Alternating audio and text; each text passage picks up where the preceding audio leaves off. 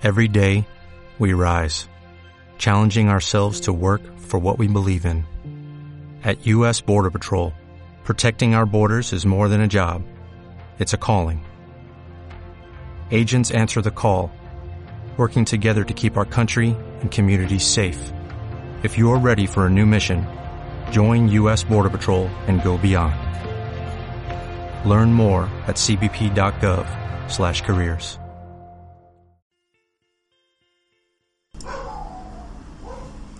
Hola, hola, muy buenas noches, ¿cómo están? Yo soy el doctor Valar, muchas gracias por estar aquí, por atender esta transmisión. Seguimos con su gustadísima sección, Cómo hacer dinero mientras duermes. Y el día de hoy revisaremos un gran libro, Los siete hábitos de la gente altamente efectiva. Recuerden, este año es el bueno, así que sin más, comenzamos.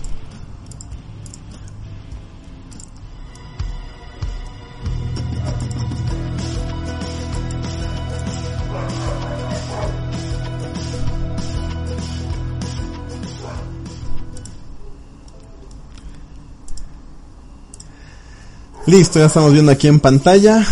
Sí, ya, ya están viendo la presentación. Perfecto. Y bueno, denme un segundo para irme a al slide que les quiero que les quiero mostrar. Este, muchas gracias por estar aquí, en serio, eh, gracias a todos. Este, ya había ya había pasado un ratito de que no no había, no había podido estar con ustedes. Me encanta estar con todos ustedes, platicar de estos temas es una para mí es una delicia, es una maravilla. Este, cuestiones de trabajo, ¿no? Como por ahí dirían, afortunadamente hay mucho trabajo. Este, está más padre cuando ese trabajo te trae más dinero, ¿verdad? Pero bueno, eh, aún así, este, cuestiones laborales, cuestiones personales, todo bien, afortunadamente. Pero hemos estado aquí súper ocupadísimos, este, pero bueno, hay que darnos tiempo para las cosas importantes y, y revisar este tema. Esto, este tipo de temas es una de ellas. Este, pues bien, ¿no? Ya, vámonos, este, tendidos como bandidos. Los siete hábitos de la gente altamente efectiva. Este es un librazo, librazo, de, o sea, es, es, de estos, este, es de esta literatura que hay que leer, es, un, es, es algo que debe uno leer, o sea, sin importar a qué nos dediquemos o qué queramos hacer, debe, deberíamos acceder a este tipo de, información. Es un libro escrito por Stephen Covey, es en mi opinión uno de los mejores y más completos libros de, de, de liderazgo. Eh, Stephen Covey, este, por supuesto, publica esta obra con la intención de concientizar eh, de la forma pues más sencilla posible estos conceptos de, de, liderazgo y hacer un aporte para enriquecer todos estos temas de superación personal. Recordemos que la superación personal es prácticamente la base sobre la cual puedes puedes cimentar pues este prácticamente toda tu vida. Y una de esas eh, eh, una de las cosas que puedes cimentar pues son, son, son las finanzas personales tener finanzas personales saludables. Este y bueno la aportación que hace Stephen Covey tiene la intención de hacer de, de, permitirnos y ahí les va porque prácticamente de esto trata el libro en, este micro resumen. Eh, nos, nos, nos presenta los principios para eh, evolucionar desde un entorno y personalidad dependiente hacia un entorno y personalidad independiente. Pero no nos detenemos ahí, llegamos a, la, a culminar a la trascendencia máxima, que es, eh, es que, que, seamos capaces de generar un entorno y personalidad, personalidad interdependiente. Así que de qué, de qué rayos estamos hablando, pues vamos vamos este directamente en ello, ¿no? Y bueno, aquí ya, ya empiezo a recibir mensajes en el, en el, chat. Aprovecho aprovecho el comercial en lo que voy pasando a la siguiente lámina.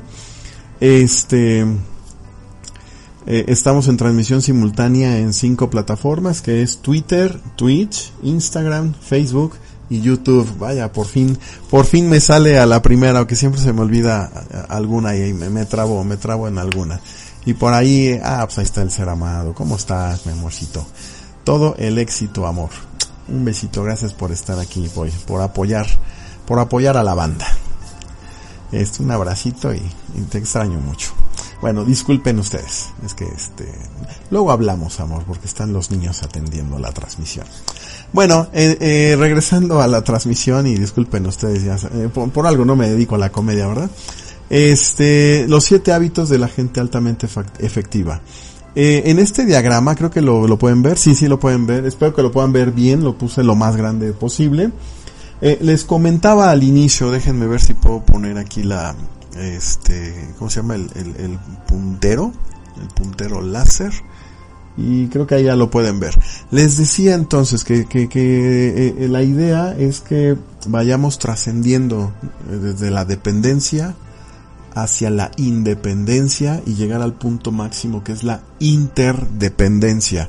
Vamos a ir eh, desarrollando estos temas. ¿no? Son siete hábitos. Los, los tres primeros hábitos ya están aquí, incluso tal vez ya, ya hasta los están leyendo. Hábito 1, ser proactivo. Hábito 2, comenzar con el fin en la mente. Y hábito 3, poner primero lo primero. Primero, estos tres hábitos, eh, la, idea es que, es que podamos, este, desarrollar, desarrollar nuestra personalidad hacia lo que es o a lo que a lo que Stephen Covey llama la victoria interna, la victoria personal, la victoria privada, lo cual nos va a permitir trascender hacia la independencia. Posteriormente los siguientes hábitos, el hábito 5 que es buscar primero entender y luego ser entendido. Perdón, me salté el hábito 4 que es siempre pensar ganar ganar y el hábito 6 que es sinergizar, buscar la sinergia este, estos tres hábitos en su conjunto nos van a permitir evolucionar desde la independencia hasta la interdependencia. Y el hábito 7, que lo vemos aquí en este, eh, bueno, como rodeando todos los hábitos, eh, que, es afilar la sierra. Eh, este hábito contiene a todos los otros, ¿no? Entonces, este es el diagrama de esto trata el libro. Eh, de ninguna forma este, este resumen o esta presentación que les preparé con mucho cariño sustituye el hecho de que ustedes puedan tomar el libro, leerlo y estudiarlo, ¿no? Aquí yo les estaré poniendo pues lo que yo extraje de ese libro, pero recuerden que todo mundo vemos siempre desde nuestro punto de vista personal y desde el cristal de nuestras eh, experiencias. Entonces posiblemente, y de hecho no, es muy, muy probable, altamente probable que cualquiera de ustedes cuando acceda a esta literatura y la estudien, este, pues saquen cosas que a lo mejor yo no vi o que a lo mejor no voy a explicar por cuestiones de tiempo. En fin, vayan por este libro, es un libro que deben tener sí o sí para lo que sea que se quieran dedicar, los siete hábitos de la gente altamente efectiva. Entonces, pues empecemos por definir qué rayos es la dependencia. Eh, Hugo, saludos Tocayo, buenas noches, ¿cómo estás mi hermano? Muchas gracias por andar por aquí, por darte una vueltita y, atender esta transmisión. Yo sé que ahorita están los partidos de fútbol, no, no voy a criticar a, la, a las personas que prefieren ver un programa de televisión, un evento deportivo, porque yo soy uno de ellos también, ¿no? Pero pues bueno, este primero lo primero para mí es estar con ustedes en esta transmisión y este ya al ratito vamos a apurarnos para irnos a ver el partido y a ver cómo, cómo quedaron, ¿verdad? Bueno, les decía entonces, empecemos por definir la dependencia. Eh, el entorno y personalidad dependiente es como nacemos. Recuerden que no hay nada bueno ni malo, por eso la luz y la oscuridad. las características definidas como virtudes tienen una parte luminosa que es evidente, pero también tienen una parte oscura que pueden jugarte en tu contra si practicado en exceso. las características definidas como eh, defectos, defectos de carácter, también pueden tener una parte luminosa. No siempre lo bueno es bueno y no siempre lo malo es malo. Por eso luz y oscuridad, ¿no? Regresando a este, a este asunto, la dependencia, el entorno y la personalidad dependiente es como nacemos. Ser dependiente no es malo. ¿Por qué? Porque nacemos completamente dependientes de nuestros padres. Si no fuéramos dependientes nos morimos. Si, no eh, naciéramos admitiendo nuestra profunda, rotunda y total dependencia hacia nuestros padres. Imagínense un bebé que, ay, voy a llorar porque tengo hambre. Ay, pero mi mamá está ocupada. No, mejor lloro al ratito. Ese ratito puede significar la vida o la muerte de un bebé. Los que ya tuvimos bebés sabemos que la fiebre de un niño a las 10 de la noche no es cosa de, de broma. No es de, ah, ya mañana vemos. Si no atiendes una fiebre de un niño a las 10 de la noche, se te muere el chamaco, ¿no? Este, son un bebé es completamente dependiente, lo cual es normal y natural, ¿no?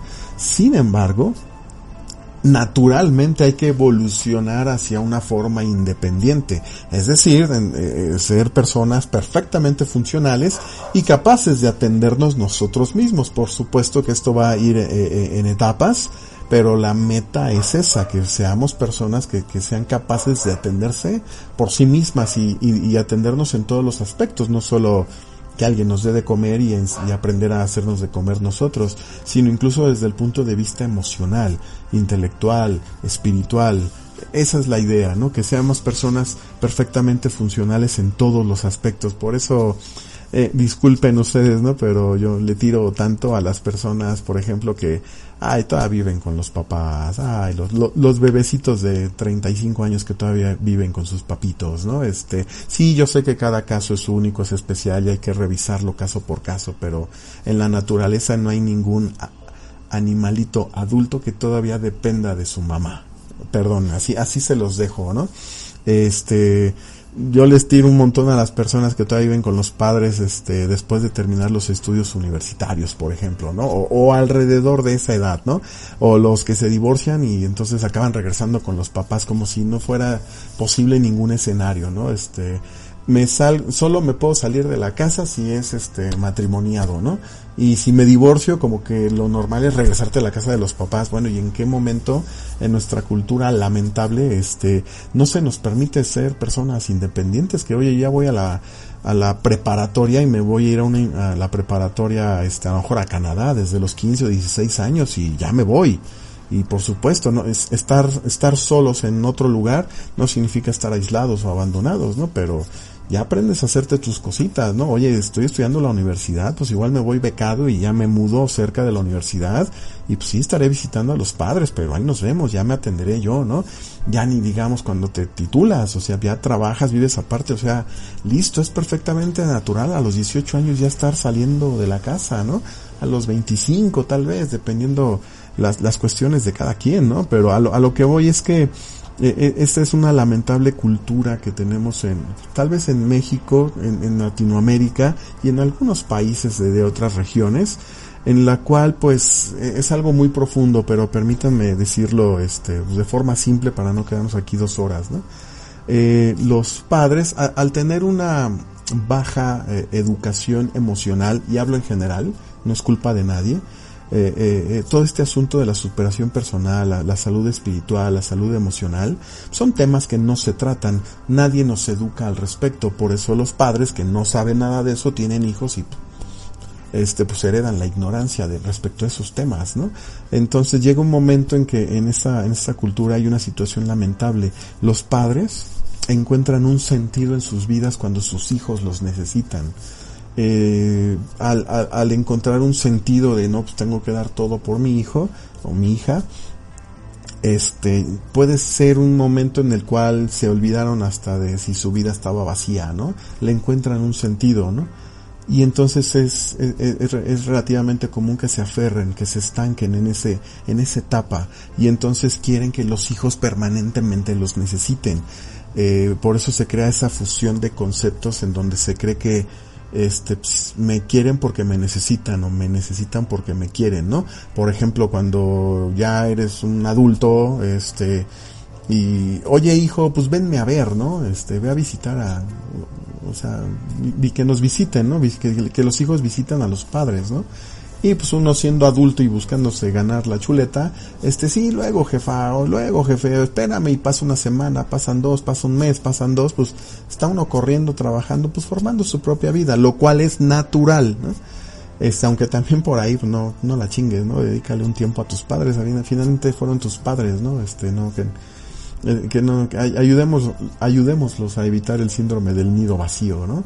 Entonces van y, y, qué es lo que hacen los padres con tal de que los hijitos nos visiten.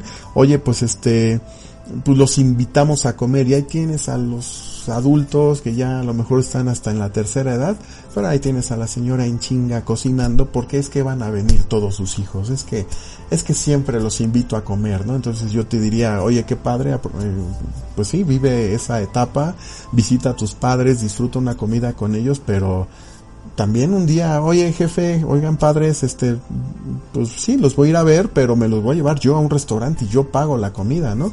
No nos acostumbremos, no seamos pinches conchudos a que los papás siempre nos hacen las cosas y aunque estén viejitos las siguen haciendo, ¿no?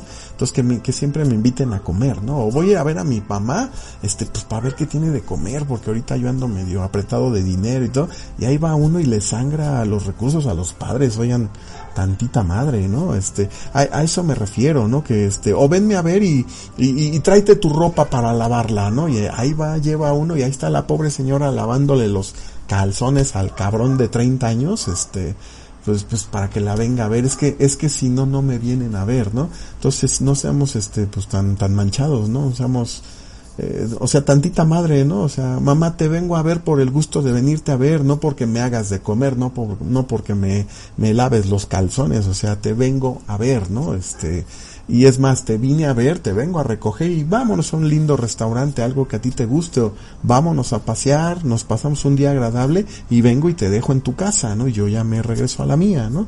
Esa sería la idea, ¿no? Pero como les decía, eh, en estos contextos, este, pues se fusiona, ¿no? El que me quieren porque me necesitan, me necesitan porque me quieren y por eso los padres difícilmente les enseñan a los hijos a, hacer las cosas porque pues yo quiero que mi hijo me siga pidiendo de comer porque se creó esa, esa, esa eh, relación de, de, dependencia mezclada con amor en el cual pues eh, eh, los padres encontraron una forma de darle amor a sus hijos a través de resolverle sus necesidades, ¿no?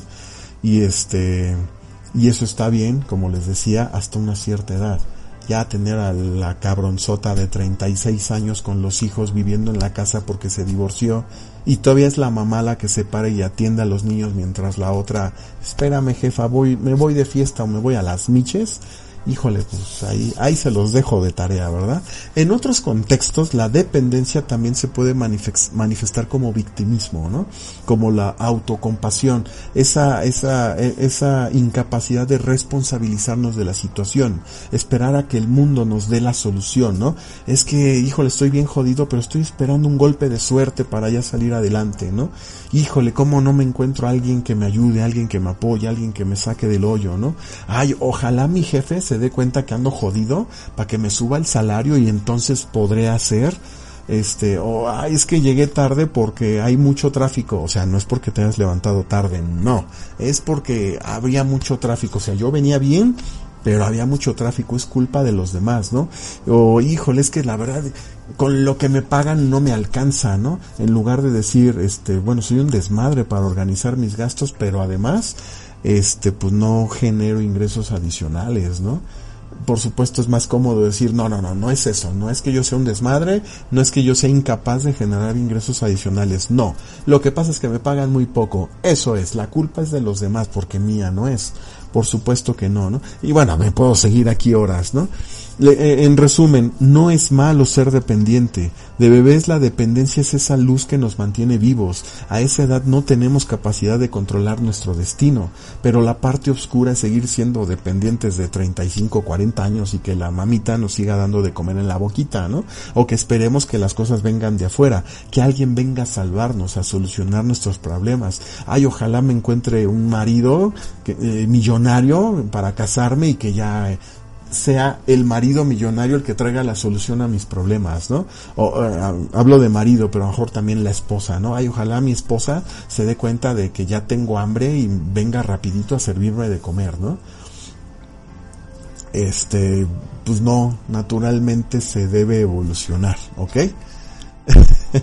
Ahí me están escribiendo, andas con todo, perdón, es que estos temas me, me apasionan, ¿no?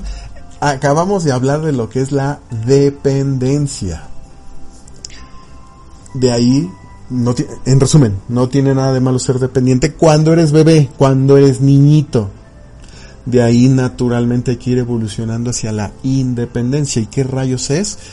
Pues es cuando la persona se hace cargo de sí misma. Y otra vez, no se trata de que ah, me hago de comer, entonces soy independiente, sino en general, me hago cargo de mi vida y hago que las cosas pasen. Ay, ojalá mi jefe me subiera de sueldo. Y si mejor me pongo a vender tamales los fines de semana, voy a estar de huevón jugando videojuegos, ahí la pedrada para mí, ¿no? Este, ah, caray, esa es una persona independiente, una persona que hace que las cosas pasen, que se hace cargo de su vida. Estoy hablando ahorita de temas financieros, pero de cuestiones emocionales también, ¿no? Es que nadie me quiere, güey, pues quiérete tú, ¿no? Es que nadie me acompaña, bueno, pues, ¿y por qué no te acompañas tú mismo? Es que nadie me apapacha. ¿Y en qué momento te apapachas tú? ¿Por qué esperas a que alguien venga a decirte qué guapo estás, pero tú cuando te ves al espejo, ay, pinche panzota, estoy bien feo, estoy bien prieto, estoy que me lleva. Oye, quiérete tú, ¿cómo esperas que alguien te quiera si tú no? Eh, es una personalidad proactiva, no reactiva. Las, el ser independiente evidentemente es una, un, un nivel de evolución arriba de la dependencia, pero como todo en la vida tiene una parte luminosa y una parte oscura. Ser independiente en exceso nos puede convertir en ese lobo solitario que, que, no sabe trabajar en equipo, que se pelea con los demás porque pues no les tiene paciencia, quieren que así y estoy tirando la pedrada porque soy el primero en levantar la mano, ¿eh? Ya saben cómo soy, tengo una bocotota, pero porque soy el primero en decir, miren, aquí un ejemplo de una persona que, que, que, es así, ¿no? Este, les decía, eh, ser excesivamente independiente nos puede privar de trabajar en equipo. Y, no solo trabajar en equipo sino de formar incluso relaciones eh, eh, significativas con otras personas de conocer otras personas de conocer otras formas de trabajar es que no son tan buenos como yo. No no no es que sean buenos o no. O igual y sí pero el punto es que son diferentes tienen una forma de ver la vida de, diferente. Ser independientes en exceso nos puede privar de enriquecernos de otros puntos de vista, de tener paciencia de, a ver, es que esto yo lo hago de volada. Pues sí, güey, tú, pero la otra persona también lo tiene que aprender. Respeta su proceso, respeta su ritmo de aprendizaje y la persona dale eh, la oportunidad de que encuentre cómo hacer las cosas por sí mismo o por sí misma. A lo mejor las haces tú mejor que la otra persona, pero al punto al que vamos es que esa otra persona está haciendo lo mejor que puede y ya te puedes apoyar en esa persona que aunque no sea tan buena como tú, al final es buena y puedes encargarle esa actividad mientras a lo mejor tú haces otra y entre los dos a eso íbamos ya, pues ya podríamos formar un equipo, ¿no? Eh, la parte oscura es el que es excesivamente perfeccionista, ¿no? Que está más enfocado en el resultado que en la relación. Tenemos que llegar a la meta Oye, pero no me vale más. Y estás presione y presione a tu equipo de ventas, por decir un ejemplo, y hasta les gritas, los insultas, los humillas, porque no, no, no, los estoy motivando. No, estás destrozando tus relaciones personales. Pero llegaste a la meta de ventas. ¡Qué padre! Lo logramos. Ven como si se puede, bola de. Todo tu equipo está devastado. Está el campo de batalla lleno de cadáveres. Lograste la meta de ventas, sí, pero despedazaste todo tu, a todo tu equipo y todas tus relaciones personales. A eso se refiere, eso, esa es la parte oscura de ser excesivamente independiente.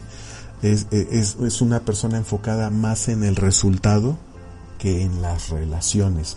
Tampoco es, ah, entonces puras relaciones y vale madre cuánto vendamos. No, acuérdense que siempre es luz y oscuridad nos enfocamos en el resultado al mismo tiempo que cuidamos las relaciones. Y a veces la vida nos va a poner esas pruebas tan finas en donde debemos decidir, híjole, a lo mejor sí me balanceo más por el resultado y presiono un poquito al equipo y les doy un zape eh, saludable de, oye, oigan, reaccionen.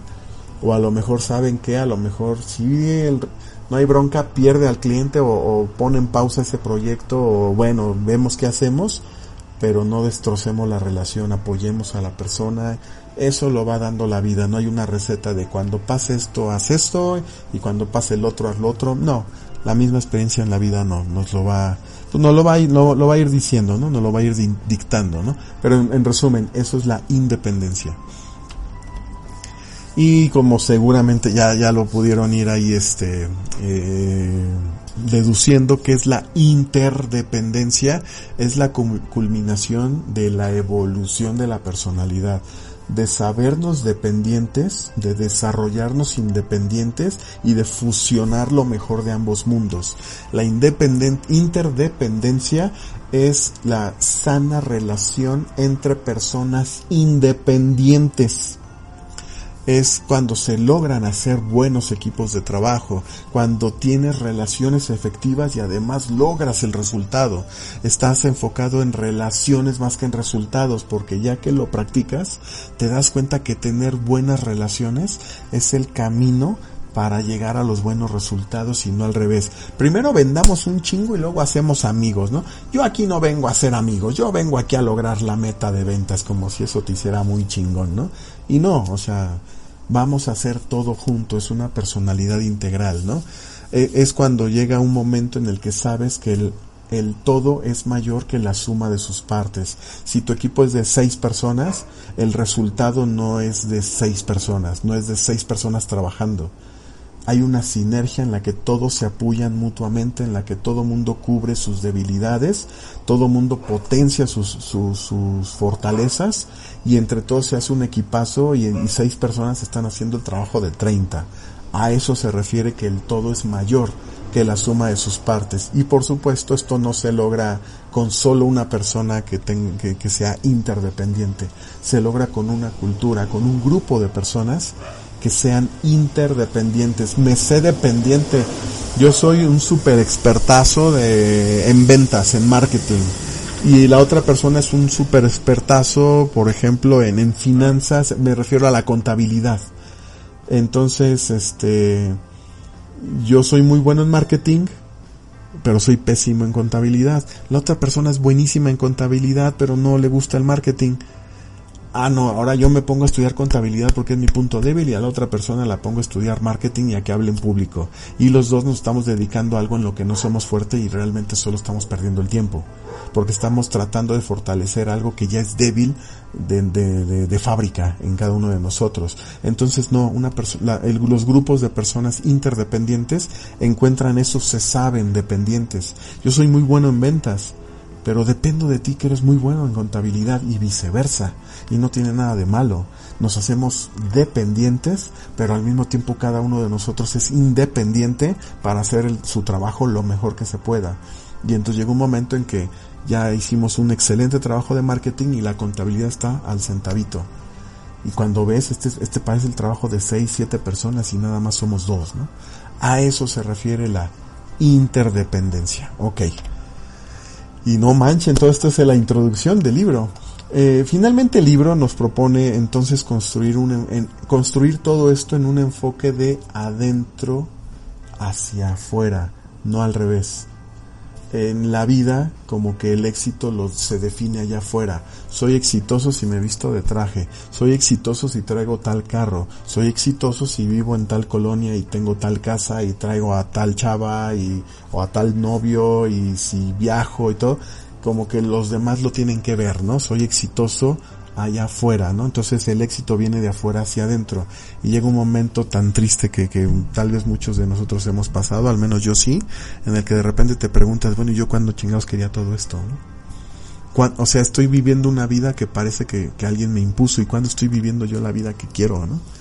A eso se refiere con que entonces construyamos todo esto de adentro hacia afuera, de definir el éxito en nuestros términos, en nuestra paz mental.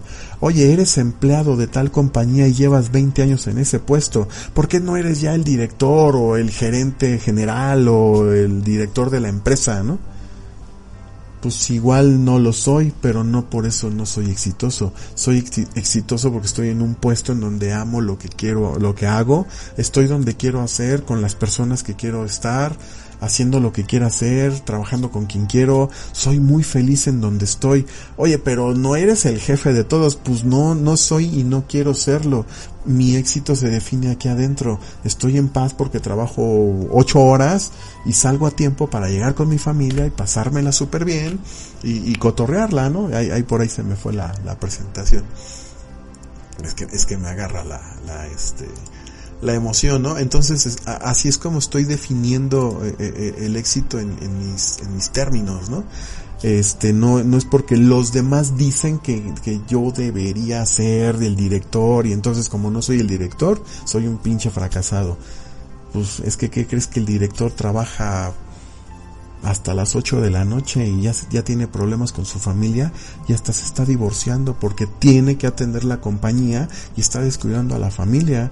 Pero gana cinco veces más que tú y está a punto de divorciarse y mamarse todo ese dinero en, en el divorcio y en la pensión y etcétera, ¿no? Si me explico, entonces, ¿para qué quiero ser el director si no sé, no, no, es algo que me guste, ¿no?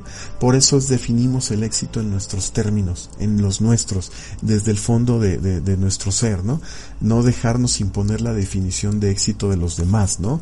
Es que me quiero casar, oye, pues si yo no quiero, no, pero es que casarse es como que vas bien en el camino del éxito, ahí va uno de pendejo y se casa, ¿no? Y para cuando el hijo, ahí está el pinche hijo, y para cuando el segundo, ahí tiene una la parejita, ¿no? Y para cuando el carro, y para cuando la casa, y cuando te preguntas, bueno, yo sí no quiero nada de ¿no?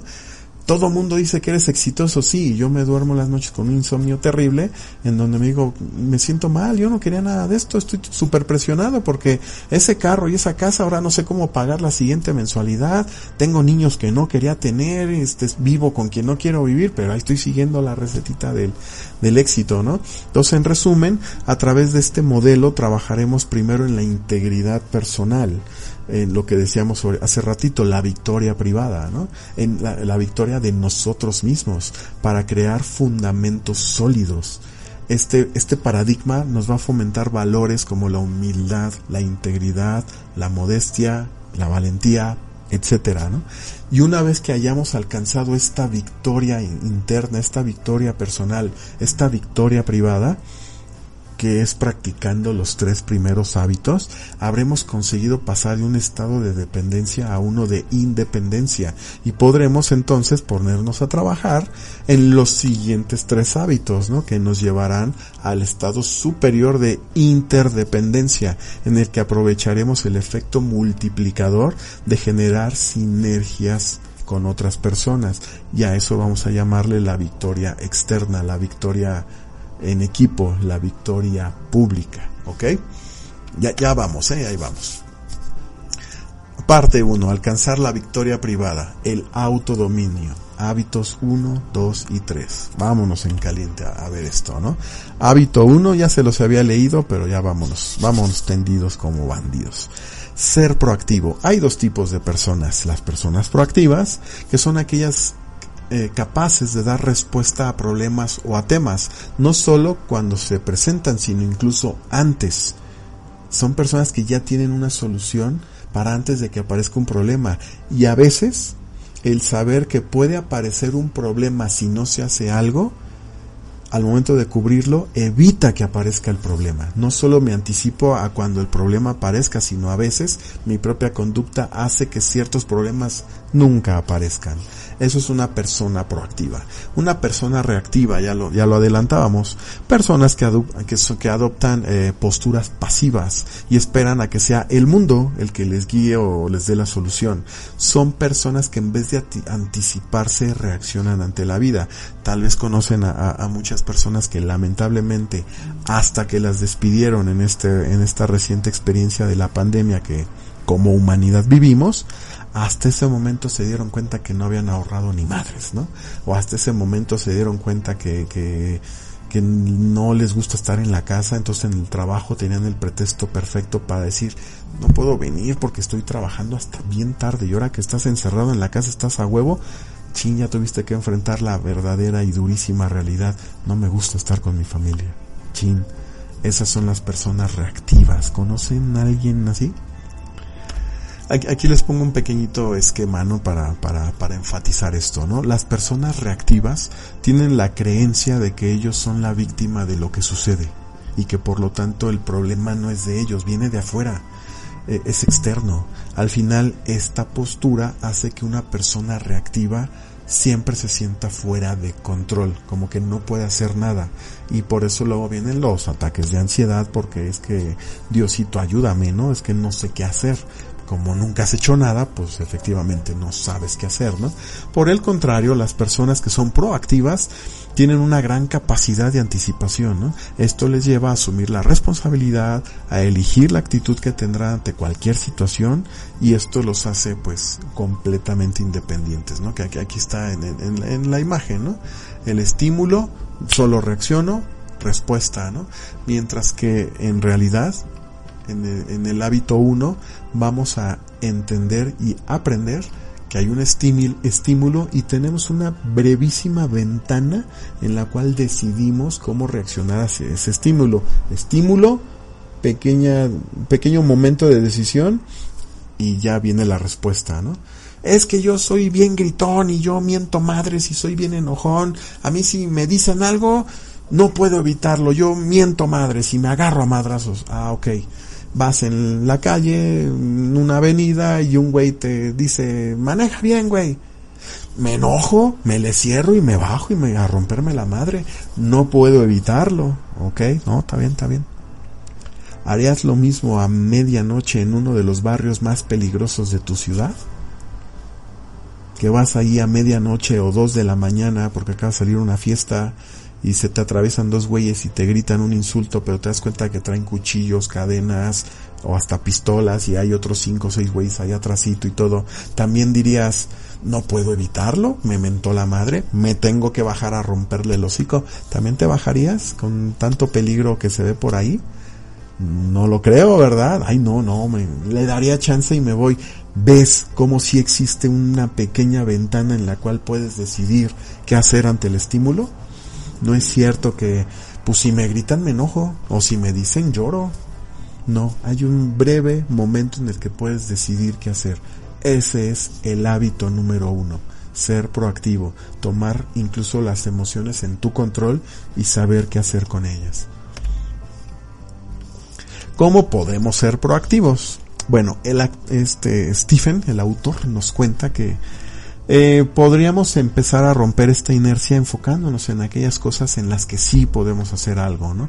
De lo contrario nos vamos a anclar en preocupaciones que no tienen solución, generamos un montón de ansiedad, entramos en un círculo vicioso y pues no avanzamos. Quédense con esta definición, me gustó, viene literal, la, perdón, la tomé del libro. Esto es ser proactivo, el poder elegir tu propia actitud y respuesta ante cualquier circunstancia. Incluso este, este hábito es tan potente, el hábito número uno es tan potente, ser proactivo es algo tan cabrón, que incluso si solo implementaras este hábito en tu vida, por sí solo, tendrías ese cambio de mentalidad y experimentarías un montón de cambios muy importantes en tu vida dejar de ser reactivo, dejar de ser víctima, tomar el control de tu vida, tus circunstancias, tus finanzas, tus relaciones, tomar el control, eh, tiene un efecto muy, muy potente. Hábito número dos, empezar con el fin en la mente. Nada contribuye tanto a tranquilizar la mente como un propósito estable, un punto donde el alma puede fijar su visión. No, esa La misión personal normalmente no se crea así. Ah, ahorita, ahorita me pongo a pensar a ver cuál es mi misión en la vida. Ahorita la escribo. No, se descubre. No se crea, se descubre basado en tu pasión, tus talentos y el profundo deseo de dejar una huella positiva en el mundo para, o para ayudar a, otros, ¿no? Vivir en, enfocados en un fin, en un objetivo mayor. Eh, cada día nos permitirá hacer un esfuerzo que nos acerque a él. Cuando tenemos bien en claro qué queremos en la vida, es muy fácil decir, a ver, esto que voy a hacer me acerca a mi objetivo o no quiero ser una persona muy saludable porque ya no tengo vesícula biliar y entonces ya no me puedo, o sea, me tengo que cuidar. Ah, bueno, pues vámonos este a fumar cigarros. Fumar cigarros me acerca a mi objetivo de ser una persona saludable. Y por otro lado, la opción, hoy en lugar de fumar cigarros, pues vámonos a jugar fútbol. Hacemos ejercicio. ¿Qué decisión tomas? ¿no? Cuando no tienes una misión en la vida y eres reactivo, pues lo que caiga. Fumamos, sí, a ver, un cigarrito y jugamos fútbol, sí, ya estás con el cigarro jugando, o sea, no mames, ¿no? Pero en cambio, si tienes bien definido qué quieres hacer, le dices al cigarro no gracias y te vas al fútbol, ¿no? Sin ningún problema, ¿no? Eso incluso, por ejemplo, en las finanzas, ¿no? Cuando empiezas a invertir, Por eso es, y, ¿y para qué quieres invertir? Pues para tener más dinero. ¿Y para qué quieres tener más dinero? Pues es bueno tener dinero, ya después veo qué hago con él. Entonces, ¿cuándo vas a saber que tienes el suficiente dinero si no sabes ni qué chingados vas a querer comprar? Ah, caray. Bueno, pues a lo mejor un, para irme de viaje. Ah, ya tienes una primer visión, algo en que anclarte. Vámonos de viaje. ¿A dónde? A donde sea. No, a donde sea no está en el mapa. ¿A dónde? Ah, bueno, ya. Vámonos a Tuxpan, vámonos a Los Cabos, o vámonos a Tokio, vámonos a la chingada, donde sea, pero ya tienes... Eh, no es lo mismo irte a Tuxpan que irte a Tokio tienes que ver los vuelos, tienes que ver el pasaje, la comida, ah, ok, el monto para ir a Tuxpan, no estoy demeritando Tuxpan, es un lugar muy bonito, pero el costo no es el mismo que irte a Tokio. Ningún lugar es mejor que otro, nada más son diferentes. Ah, para Tokio necesito esta cantidad, para Tuxpan necesito esta otra cantidad. ¿Ves cómo ya tener un fin en la mente te dice qué hacer? ¿Sí me explico? Entonces, a eso se refiere. Fue un ejemplo muy simple, tal vez hasta muy burdo, pero a eso se refiere que cuando tienes el fin en la mente es más fácil caminar hacia tu objetivo porque ya tienes un faro, un faro que te guía, ¿no? Creamos, y lo dice Stephen, todo lo creamos dos veces. Primero se crea en la mente y ya después se crea en la realidad. Si no, solo viviremos como autómatas creando el sueño de otra persona debemos de utilizar nuestra capacidad de abstracción en nuestro beneficio para visionar hacia dónde nos van a llevar nuestras acciones presentes, de forma que podamos saber si se nos acerca o no a nuestro objetivo. Stephen Covey utiliza el símil de una escalera apoyada en un árbol en una selva, ¿no? Entonces dicen, a lo mejor pones la escalera en un árbol y estás en chinga subiendo, esforzándote mucho para subir la escalera y la estás subiendo bien rápido y vas a un ritmo increíble, ¿no? Oye, y si dices, y, te has parado a pensar si la copa del árbol en la que está apoyada tu escalera es la copa que querías, es la que quieres alcanzar, porque es a esa copa a la que llegarás si sigues subiendo la escalera, y serán esos los frutos que recogerás. Pero voy subiendo a toda madre, pero es el árbol al que querías ir. Es más, a lo mejor ni siquiera te equivocaste de árbol, te equivocaste hasta de selva, ¿no? y por eso no encuentras un árbol que sea ideal para ti. Hay varios tipos de propósitos vitales que suelen determinar hacia dónde se centra los esfuerzos de cada persona. A lo mejor para la pareja, a lo mejor para la familia, eh, ganar dinero, eh, ser mejor en el trabajo, placer, amigos, etcétera, ¿no? Y aunque pudiera parecer que algunos propósitos son buenos y otros malos, recuerden que eso no existe, la realidad es que centrar tu vida en cualquiera de estos propósitos no te conduce a ser una persona altamente efectiva porque se apoyan factores externos.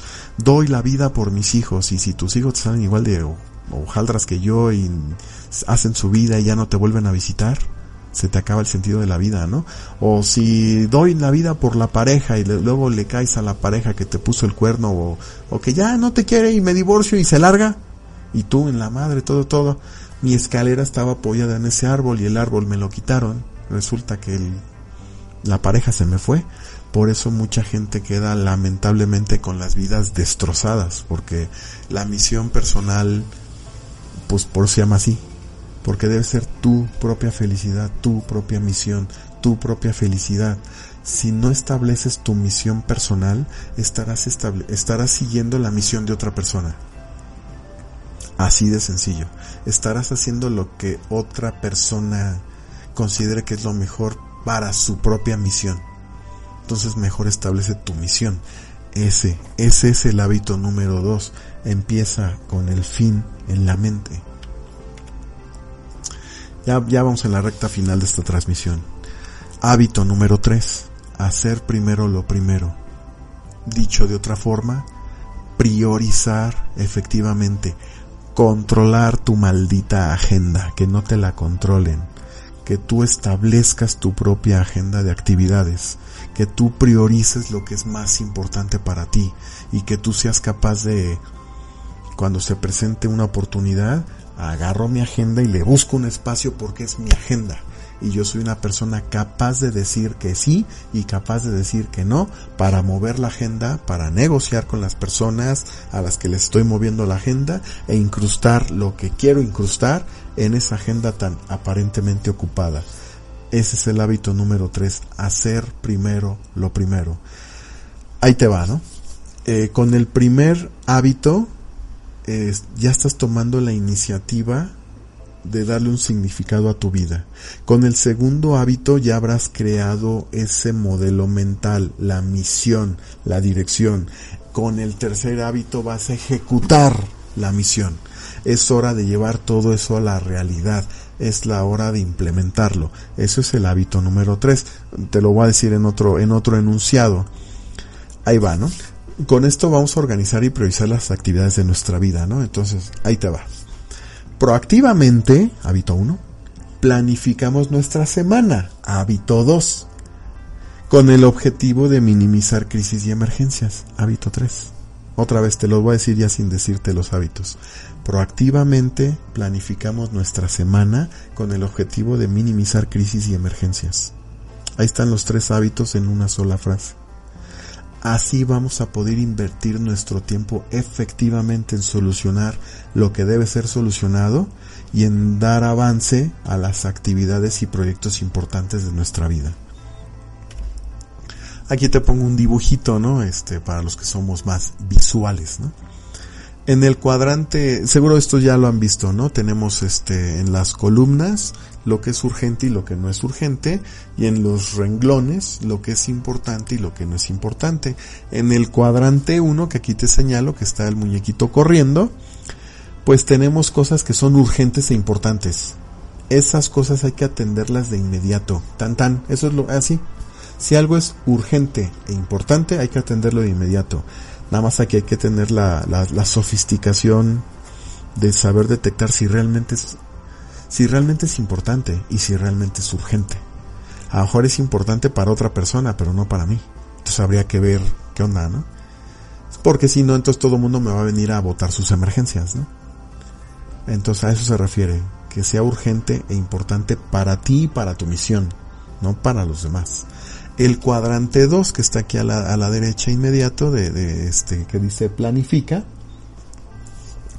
es donde deberíamos centrar la mayoría de todas nuestras actividades, porque son aquellas tareas importantes, pero no son urgentes, y esto significa que tenemos, que podemos dedicarles el tiempo adecuado para no hacerlas a la carrera y a lo pendejo, sino es tan importante que me tomo el tiempo de hacerlo bien.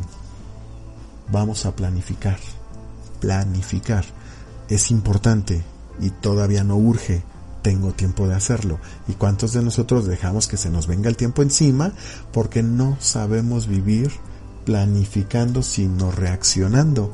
Y entonces nos saboteamos para que los proyectos que no eran urgentes los procrastinamos para que se hagan urgentes y de esa forma, entre comillas, obligarnos a hacerlos porque ya no queda de otra y, a cambio vivimos como haciéndolo y todo estresado, todo de malas y como que córrele porque no sabemos trabajar si no es en dolor, si no es en ansiedad, si no es en presión, si no es a huevos, si no es corriendo, si no es estresados. Aprendamos a ser felices y aprendamos a trabajar en paz. El cuadrante, eh, eh, bueno, perdón. Este, este es el a todas luces el cuadrante más deseable en el cual deberíamos estar, ¿no? En donde las cosas importantes no son urgentes y entonces les podemos dar el tiempo para que salgan bien, ¿no? Sin embargo, es el cuadrante que requiere más carácter y más personalidad y más disciplina o tendremos muchas dificultades para permanecer.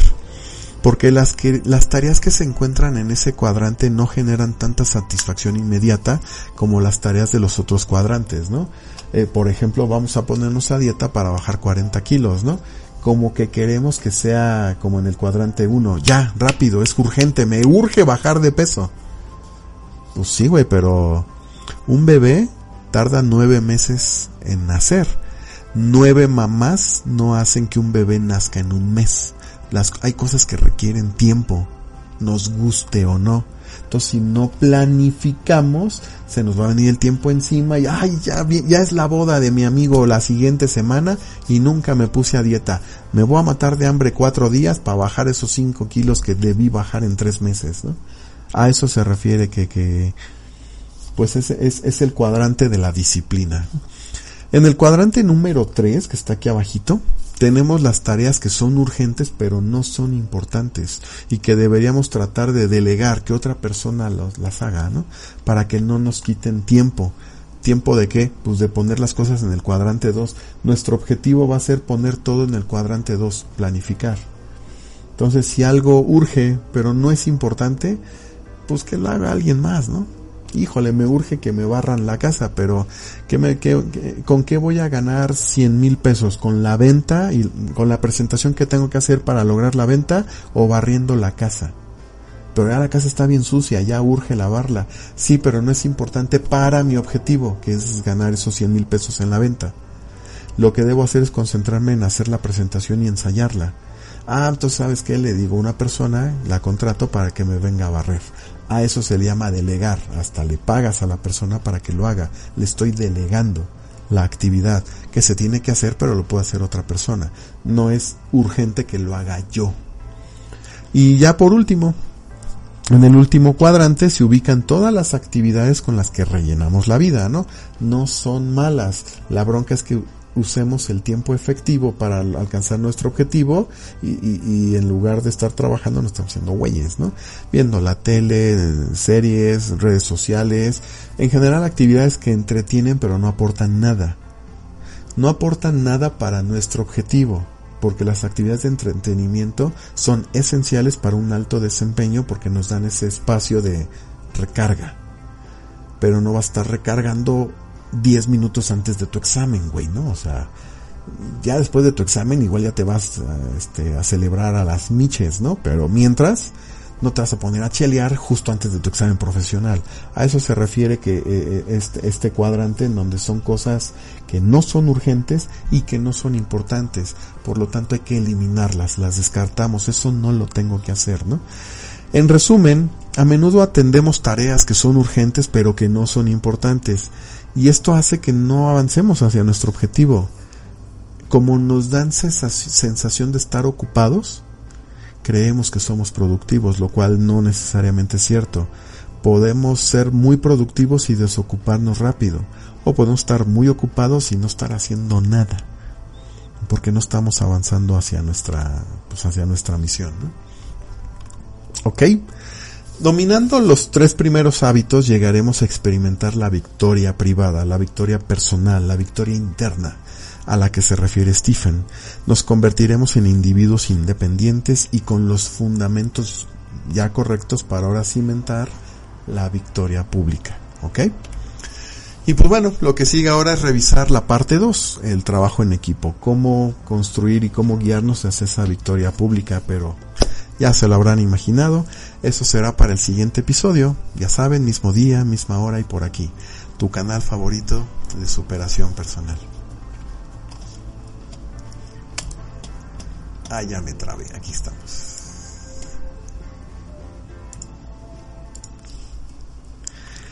Uf, ¿qué opinas de todo esto?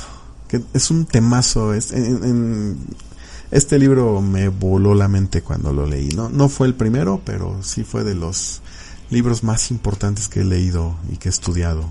Los, los siete hábitos de la gente altamente efectiva. Pero más importante, ¿qué opinas tú? Déjame aquí tu comentario en la cajita de comentarios. Ya sabes, también ahí están las redes sociales. La comunidad está creciendo, mm, principalmente el grupo de Facebook. Desde ahí también te puedes unir al grupo eh, VIP de, de WhatsApp eh, tenemos también los podcasts, que es la versión solo audio de, este, de, este, de estas transmisiones. Por favor, suscríbete y regálame un like. Eh, si te gusta este episodio, comparte este, este, este video para que le llegue a más gente esta información. En general, tu participación, eh, estar aquí en el chat, escribir, darle un like, este tipo de, de actividades pues le dicen a YouTube que este contenido es agradable para todos ustedes y se los va a empezar a mostrar este a más personas y eso va a ayudarnos muchísimo, sobre todo aquí a desarrollar este canal. Y pues bueno, dice excelente. Muchas gracias, mi amor. Gracias por, por haber aguantado hasta ahorita, no manches, qué paciencia, ¿no? Yo soy el doctor Valar y recuerda, un líder no te dice qué hacer, un líder te muestra cómo se hace. Hasta la próxima.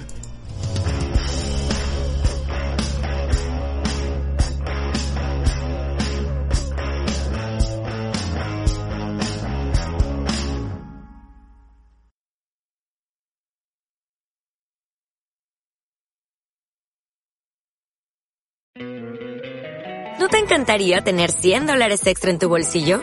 Haz que un experto bilingüe de TurboTax declare tus impuestos para el 31 de marzo y obtén 100 dólares de vuelta al instante.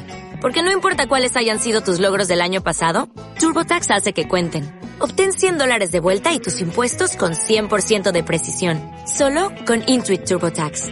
Debes declarar para el 31 de marzo. Crédito solo aplicable al costo de la presentación federal con TurboTax Full Service. Oferta sujeta a cambios o cancelación en cualquier momento.